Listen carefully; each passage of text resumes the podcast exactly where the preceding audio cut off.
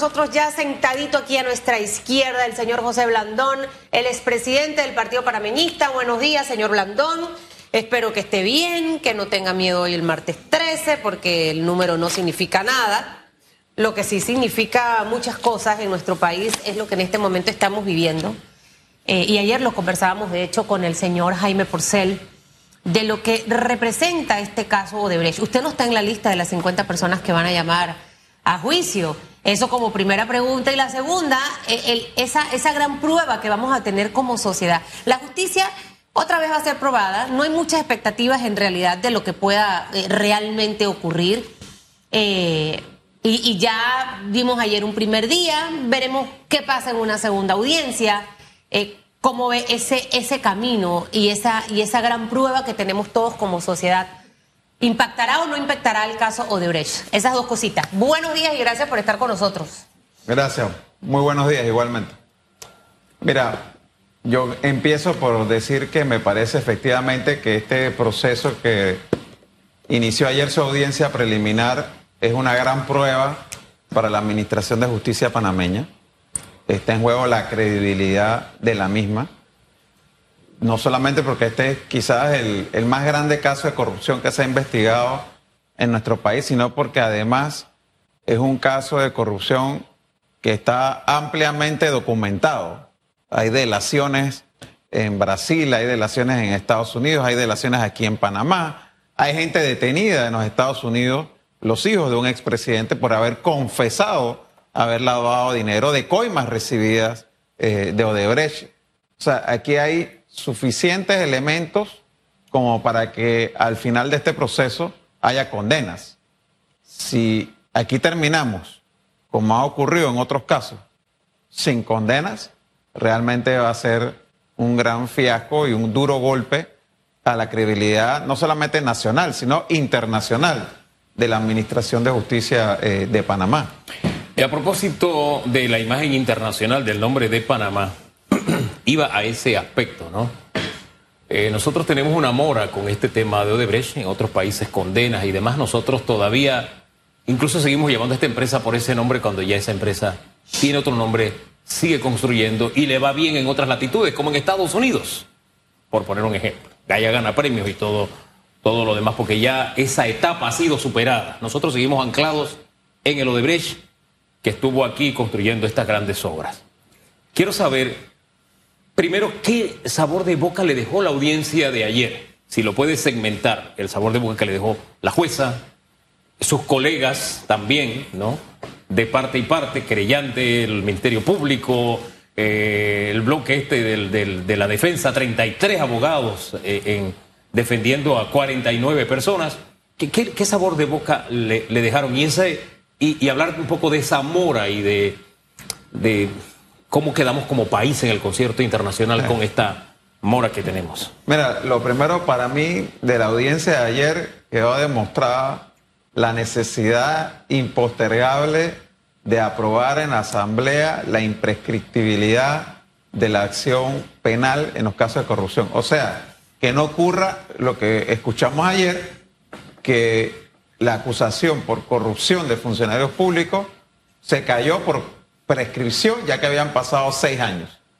Eso no debe ocurrir más nunca, porque realmente al final no se trata de que se llegó hasta las últimas consecuencias, sino que simplemente a través de la mora judicial, de la dificultad en hacer las audiencias, de los recursos interminables que presentan los abogados, por el mero paso del tiempo, logras escabullirte de la acción de la justicia y no termina siendo condenado, ni siquiera llegas a ser juzgado y que se presenten las pruebas porque prescribió la acción penal. Así que yo te diría que esa es la principal frustración que recibí como ciudadano y como abogado, que soy de lo que ocurrió ayer. Pero eso se veía venir, o sea, porque ya sabemos cómo son nuestras normas. Y, y, y yo te lo digo, cuando más ejercía el derecho, lo ejercí en el derecho penal. Claro. Entonces, yo sé que como abogado defensor, una de las medidas es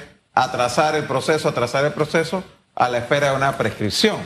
¿no? Y entiendo el trabajo de los abogados defensores en ese sentido. ellos ahora mismo están recibiendo una paga que si tienen que decir que los acusados son y compararlos a Jesús, lo van a comparar a Jesús sin, sin ninguna vergüenza porque por lo que están recibiendo de pago harán eso y más. Lo cierto es que de nuevo se genera una gran frustración en todo el país al ver cómo si tú tienes los recursos para contratar abogados no es tan difícil burlar la acción de la justicia. Y como comentamos un poquito fuera de cámara, Susan, yo creo que la gente quizás no entiende la magnitud de lo que está ocurriendo. Estamos hablando eh, que Odebrecht eh, manejó cerca de 5 mil millones de dólares en contrato, casi lo equivalente. Y solo hay en el expediente 59. A, la, a lo que era la, ampliación del canal en, en, varios contratos, en donde hay toda una serie de delaciones, o sea, de funcionarios de Odebrecht, empleados de Odebrecht diciendo eh, pagamos tanto dinero aquí, pagamos tanto dinero, donde ha habido expresidentes condenados en otros países, ministros, funcionarios, y aquí en Panamá apenas que estamos haciendo la audiencia ocho años después. ¿Qué significa todos esos millones que se fueron y se desviaron de todas estas contrataciones? Que no hubo plata entonces para construir hospitales, escuelas. Yo estuve en, los últimos días en Solo y en la comarca. No te puedes decir la cantidad de huecos que había para llegar hasta la comunidad de Soloy. Estuvimos en el Lidis, en Capira también, un huequerío enorme en, en, Lídice. Entonces, cuando tú ves toda esa situación, tú dices que no hay plata en Panamá, por supuesto que la hay.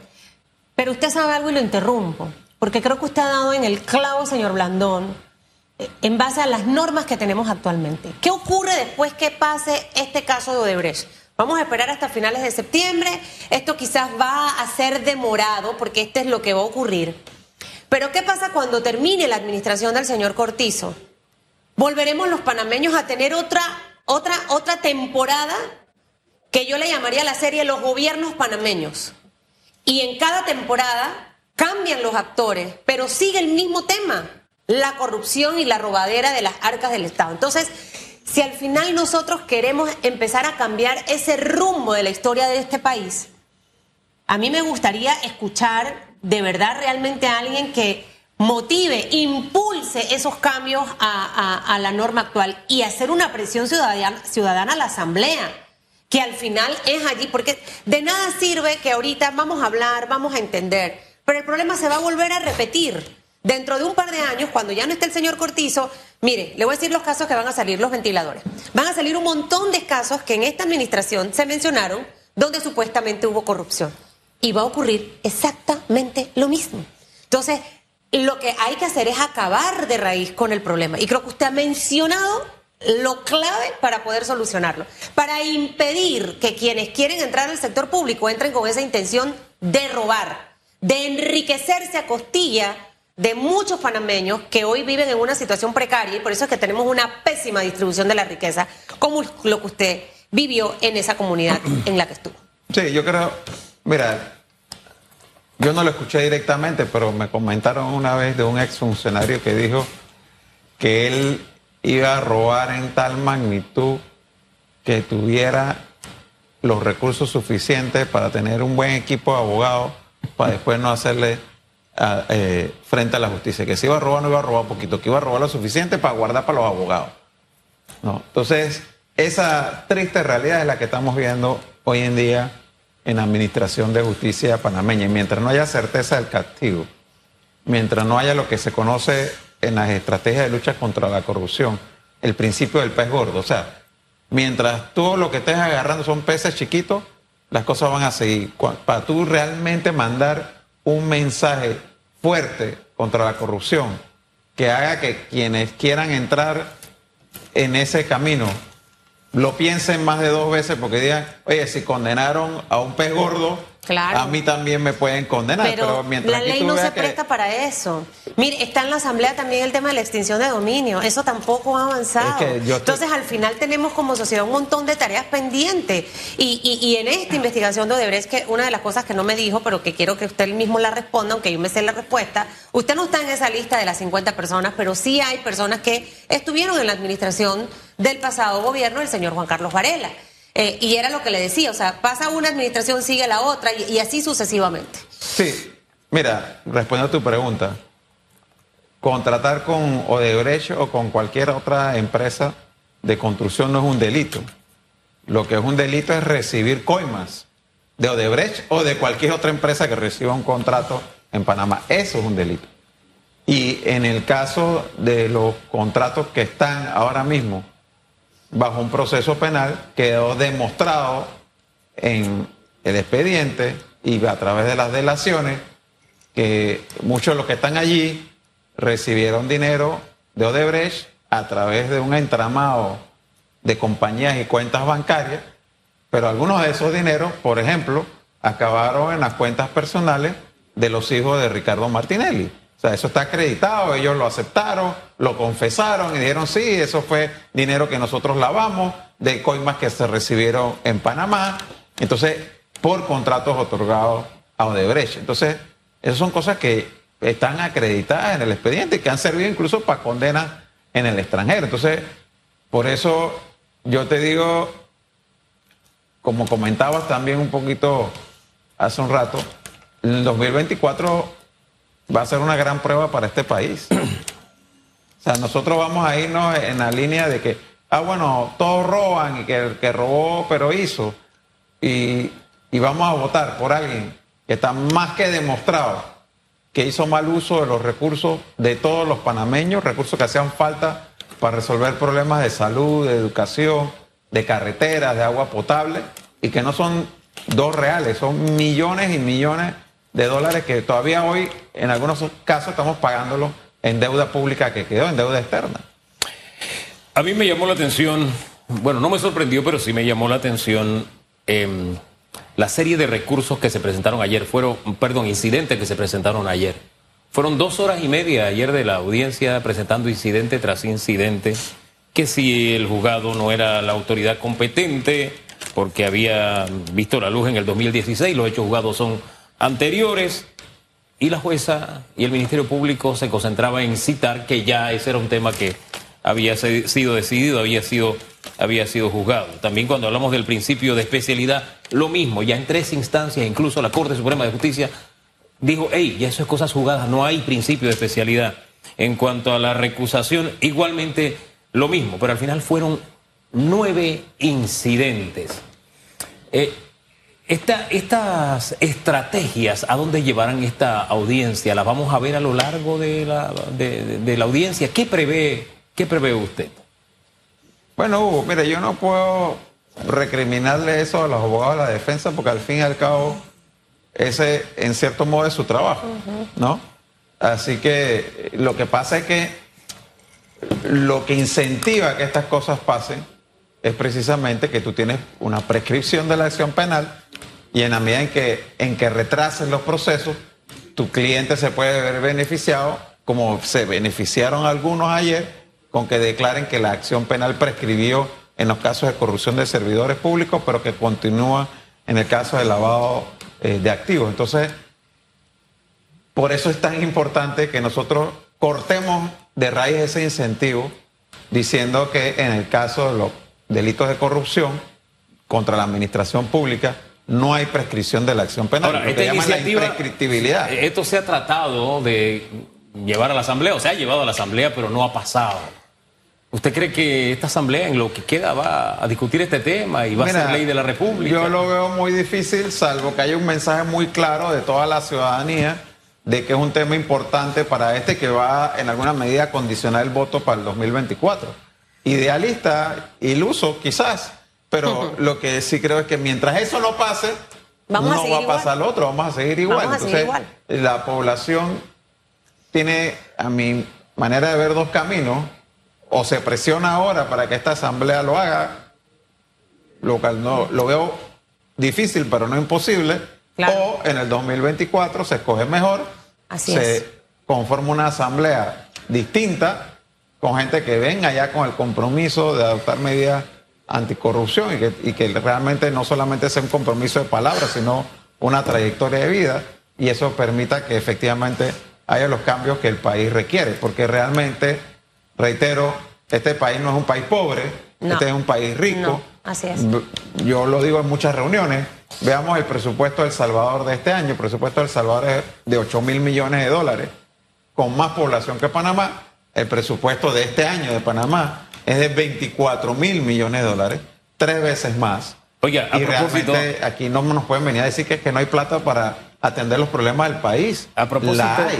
Lo que no hay es la voluntad. A propósito de presupuesto, ese debate que hubo respecto a la UNACHI, hicimos un comentario nosotros al inicio del programa. ¿Qué apreciación tiene usted sobre ese tema? ¿A qué sacaba las matemáticas? Y un estudiante promedio nos está costando a los panameños en la Universidad de Panamá 3.684 dólares. Si dividimos el presupuesto versus la matrícula. Si hacemos, hacemos la misma operación en la UNACHI, eh, nos está saliendo 4.750 dólares cada estudiante. O sea, nos resulta más cara la UNACHI que la Universidad de Panamá, a propósito. Ahora dice que está en un ranking, dice el señor Pineda, por ahí me mandó el ranking, no, le, no he tenido tiempo de leerlo bien, pero dice que en el ranking está mejor ubicado que la USMA y que muchas universidades y demás. ¿Qué dice usted? Mira, yo creo que la autonomía universitaria no puede servir de excusa para no rendirle cuentas a los contribuyentes sobre el uso de los dineros en las universidades oficiales, en las universidades del Estado. Eso vale tanto para la UNACHI como para la Universidad de Panamá, como para la UDELA, como para la Universidad Marítima.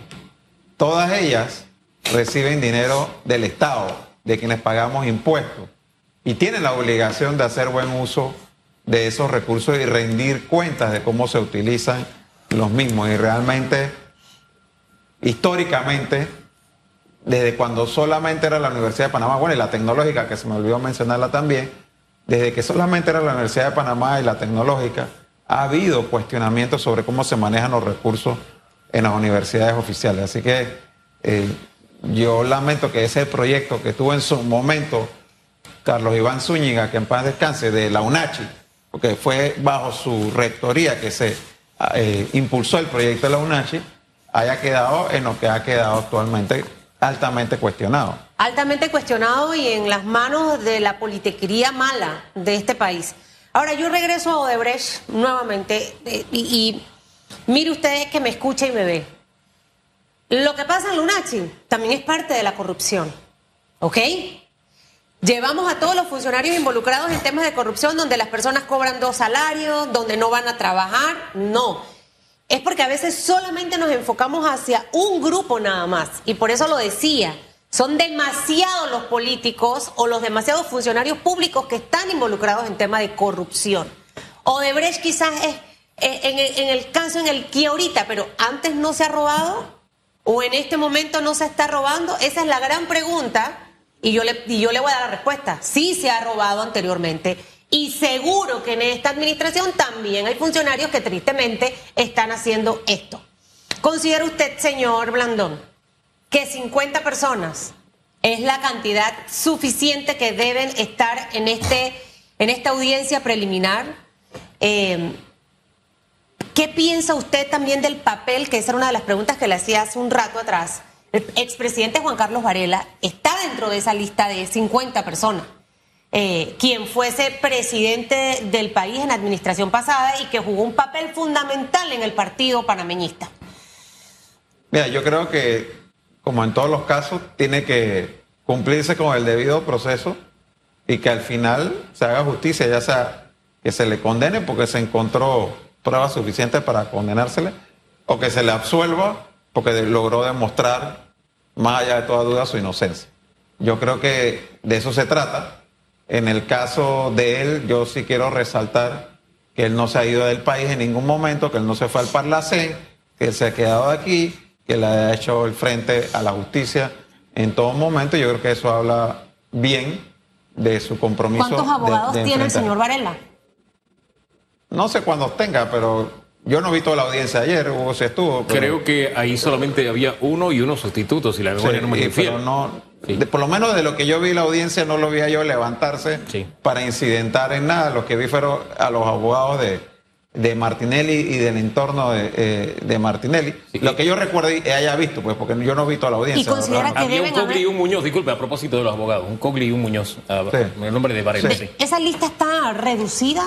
¿O, o- o piensa que al inicio estábamos hablando casi de 93, luego quedó en 80 y luego quedó en 50. 49 natural, una persona jurídica. Mira, yo no sé si deben, seguramente habrá más. Eh, lo, que, lo que sí te digo es que al final lo que sí se espera es que de los que están, con lo que ya se sabe, con lo que ha salido a la luz pública en Panamá, en Brasil, en Estados Unidos, en España, en Andorra, en Suiza, hombre, sería realmente frustrante que al final de todo esto no terminásemos con siquiera una condena. ¿Y qué pasa si no ocurre eso que usted dice? O sea, ¿cómo queda Panamá ante el mundo? Si aquí eh, al final escuchamos prescribió el caso, ante el mundo muy mal, pero sobre todo frente a nosotros mismos quedamos tremendamente mal, Susan, porque aquí lo que, lo, el mensaje que se manda es que aquí hay la impunidad total y que si tú tienes el dinero para contratar a unos abogados no te va a pasar nada. Yo recuerdo en estos días una publicación de un par de cristianos por ahí que lo arrestaron por haber pescado camarones en veda, ¿no? Y, que el comentario debajo de eso era, a estos sí los van a meter preso y les van a dar la pena máxima. Tristemente. ¿Me explico? ¿No? Eh, y que bueno, bien si violaron la ley que los condenen. Pero lo que pasa es que hay ese, ese doble estándar de que el que no tiene plata para contratar abogados, pues le va a ir mal y el que sí tiene toda la plata para contratar los mejores abogados o contratar un bonche grande de abogados para que hagan de todo tipo de triquiñuelas, para al final salir con que prescribió. Ah, bueno, soy inocente porque prescribió, porque fui lo suficientemente vivo para alargar el proceso todo lo necesario y que no me pudieran siquiera juzgar. Oye, en la justicia de mi casa mi madre era, era la presidenta, era el poder ejecutivo, era el poder legislativo, porque ella dictaba las leyes y también en el Poder Judicial. Y cuando ella como jueza emitía un veredicto, un fallo, no había lágrimas, no había ruego, no había pataleta. Ah, si usted salió huyendo le salía más caro a propósito si tenía el castigo, ¿no? Porque a veces no le salió huyendo. Oiga, yo nunca le salí huyendo, pero mis hermanos pueden contar historias de eso. Eh, el temple, ese era el temple de mi mamá como jueza. ¿Qué le dejó la jueza a usted ayer, su, temple, la forma en que manejó, por lo menos la audiencia de ayer? ¿Qué le dejó usted? Mira, a mí me causó buena impresión. Creo que hizo su trabajo, fue bastante firme en su planteamiento y no se dejó eh, que las distintas declaraciones, a mi juicio irrespetuosas que hubo de algunos eh, abogados y abogadas, le robaran la calma. ¿Me entiendes? Porque yo sí siento que eh, al final, eh, eh, más allá del trabajo que le corresponde hacer al abogado, hubo gente que, le faltó el respeto a la jueza, ¿no? Y la jueza no cayó en ese juego. Y yo bien, habla bien de ella. ¿Usted conoce sus antecedentes? Es que yo no la conozco, por eso que usted como es abogado de pronto tiene más información que yo. La verdad que, Podemos estar confiados, es tan buena jueza como era mi madre, esa sí era tremenda jueza no, la conozco lo suficiente como para hacerte ese juicio de valor.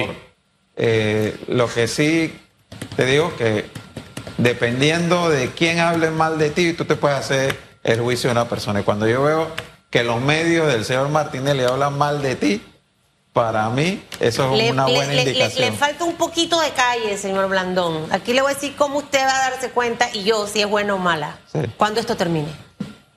Mire, por el fruto. Yo he tenido, en la vida hay que ser estratégico, eso siempre se lo enseño a mi hijo. Yo he tenido gente al lado mío que habla belleza mía. Uy, pero detrás hay una maquinación, usted no sabe, terrible.